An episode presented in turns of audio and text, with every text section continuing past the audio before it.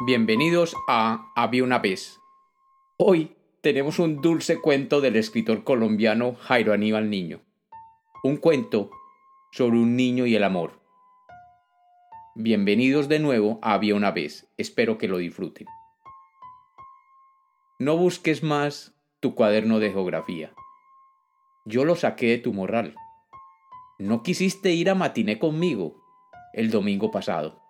Mis amigos me contaron que estabas en compañía de Bermúdez, el grandote que practica la lucha libre. Me contaron que estabas muy linda y que te reías a cada rato. No busques más tu cuaderno de geografía. Ahora que está lloviendo, asómate a la ventana y verás pasar 80 barquitos de papel. No busques más tu cuaderno de geografía